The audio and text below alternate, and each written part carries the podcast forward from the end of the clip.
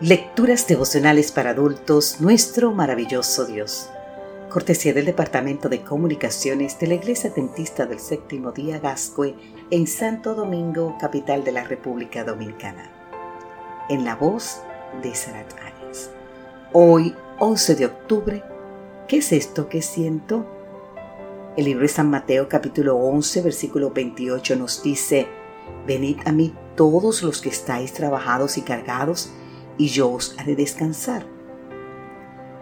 ¿Cuál es la diferencia entre sentir culpa y sentir vergüenza? Nunca me había visto detenido a pensar detenidamente en este asunto hasta que leí lo que acerca de ese tema escribe Lewis Smith, conocido autor cristiano, en su libro Shamed and Grace, página 3.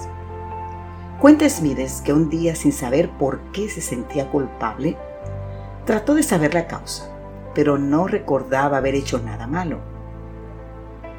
Entonces le contó a un buen amigo llamado Neil Warren lo que le estaba pasando. Sin pensarlo mucho, Neil le dijo que su problema no era un sentimiento de culpa, sino de vergüenza. Dice Smithers que al momento no entendió lo que su amigo quiso decirle pero poco después comprendió sus palabras. Sucedió cuando él visitaba a su madre en el hospital. En un momento de la visita, él la escuchó decir que se sentía muy feliz porque el Señor la había perdonado.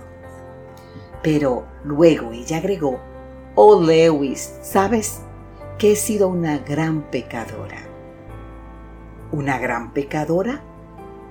La declaración de su madre lo sorprendió. Toda su vida esa mujer había luchado sola, limpiando casas para poder criar a cinco niños. ¿Por qué decía semejante cosa? Entonces Lewis recordó la palabra de Neil Warren y pensó, lo que mi madre está sintiendo no es culpa sino vergüenza. Toda su vida su madre había creído que no era suficientemente buena ni como madre ni como cristiana.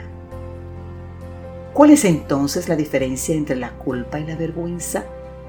Según Smith, la culpa es producto de lo malo que hacemos. La vergüenza, en cambio, tiene que ver con la clase de personas que somos. ¿Usted escuchó bien? Yo lo voy a repetir. La culpa es producto de lo malo que hacemos.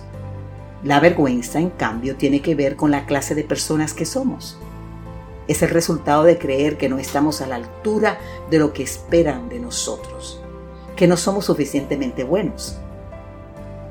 Pero ¿sabes qué? La buena noticia es que tanto para la culpa como para el sentimiento de vergüenza hay bálsamo en Galaad. Además de que la preciosa sangre de Jesucristo provee el remedio perfecto para tu culpa de pecado. Su maravillosa gracia te asegura que no tienes que esperar ser bueno para ir a Cristo. Te invito a leer en el libro de Primera de Juan el capítulo. Querido amigo, querida amiga, ¿ves esto precisamente lo que dice nuestro texto de hoy? Ve a Jesús tal como estás. Llévale ahora mismo todo lo que aflige tu corazón. Si acudes a Él, su promesa es que no te echará Bendito Jesús, en este momento vengo a ti tal como soy, confiando en que no me rechazarás. Señor, ayúdame a creer que tu sangre preciosa limpia todos mis pecados y que por tu gracia estoy completo en ti. Amén, Señor.